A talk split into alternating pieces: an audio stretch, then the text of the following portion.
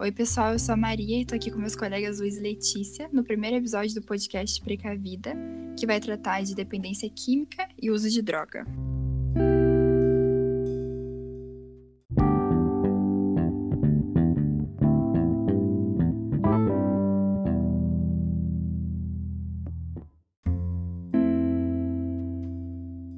Então, gente, a primeira coisa que se pensa quando vem dependência química à cabeça é sobre o que leva as pessoas a usarem as drogas, né?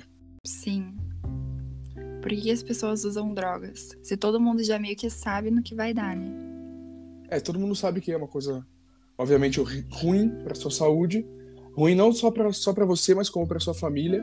Sim. É, para a sociedade como um todo, né? Uhum. E interessante apontar que o vício é considerado um transtorno mental.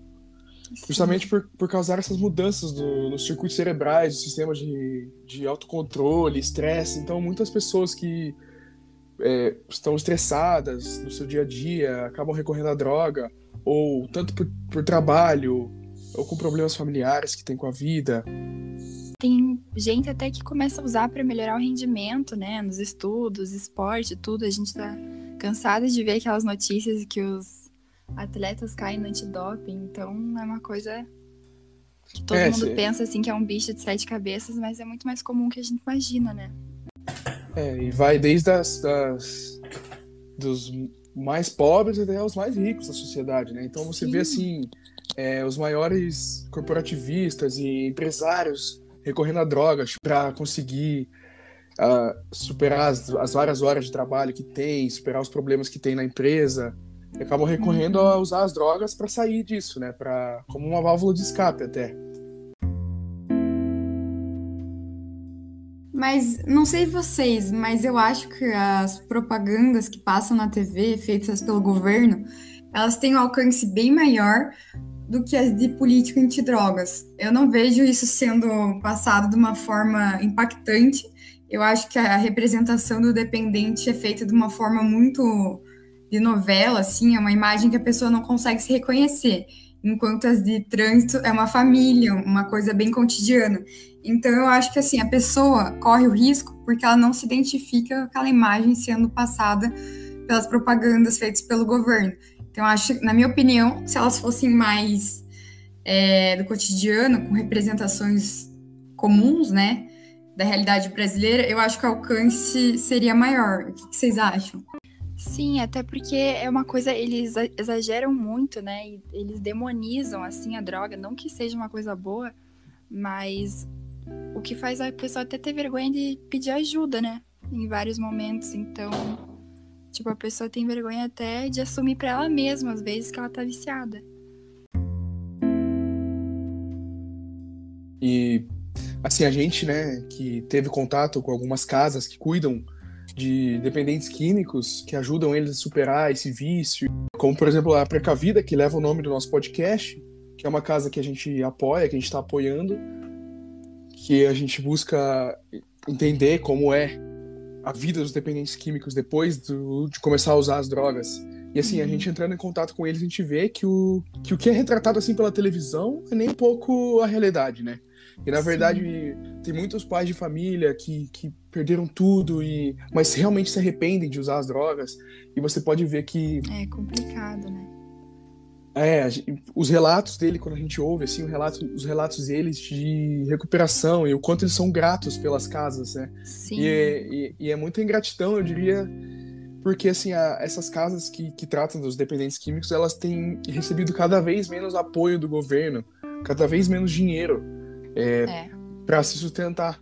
Então, cada vez mais está sendo insustentável para eles mesmos sustentarem é, essa, esse apoio que eles dão aos usuários, né? Aos dependentes químicos. Sim, e para grande parte desses usuários da, da Precavida foi o que salvou a vida deles, né? Então, tipo, teria que ser uma coisa que teria que ser muito mais apoiada pelo governo e até pelas pessoas em geral, quebrar um pouco esse preconceito que as pessoas têm com é. as pessoas que usam, né?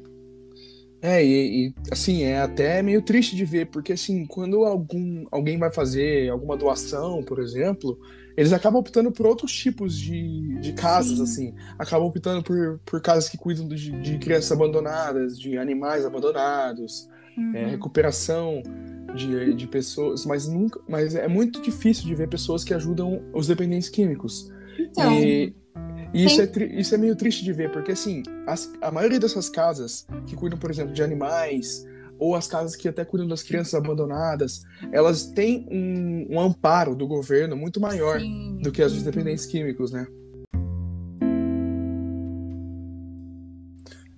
É que eu acho que, infelizmente, a gente vive numa sociedade cada vez mais de visões parecidas então, assim, você fazer o bem a certas instituições que pregam valores mais aceitos moralmente é bem mais fácil para o ser humano aderir.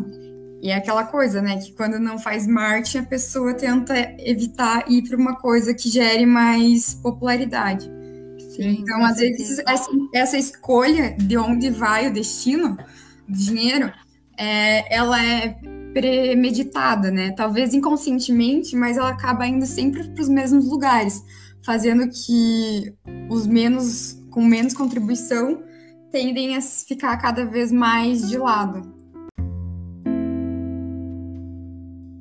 E também eu acho que a conscientização não deve ser só quando o adolescente busca a droga. Eu acho que esse assunto deveria ser tratado com seriedade, principalmente pelas escolas, tanto públicas quanto particulares.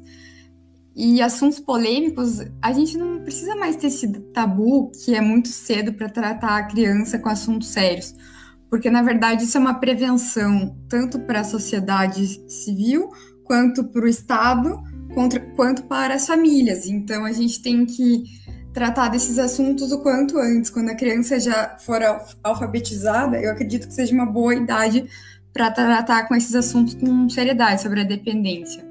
É, tanto que às vezes ela pode auxiliar um pai, uma mãe, um amigo distante, tendo educação sobre o assunto. O que, que vocês acham?